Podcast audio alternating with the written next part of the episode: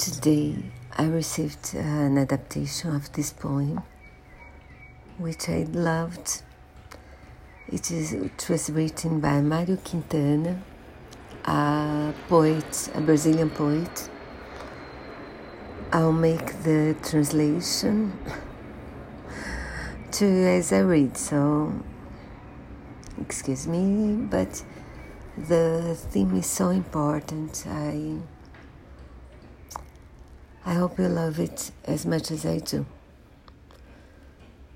The title is The Time is Time by Mário Quintana.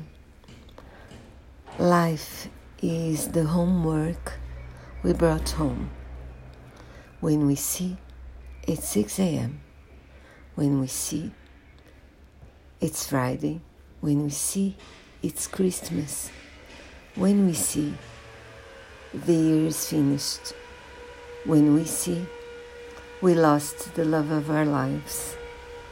When we see, 50 years has passed. Now it's too late to be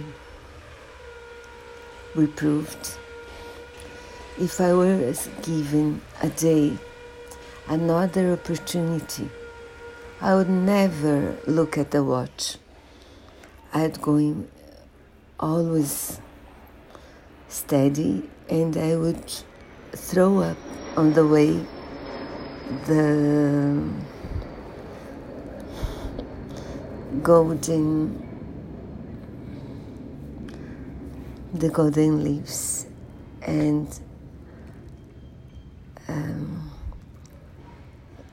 the golden leaves of ours. I would hold to my love who is in front of me, and I will tell him I love him. And more. Please don't never let anything undone that anything you love undone because you don't have time. Don't let um, don't miss the opportunity of having people you love around you because you're afraid of being happy. You only miss the, the time, this time, that unfortunately will never come back.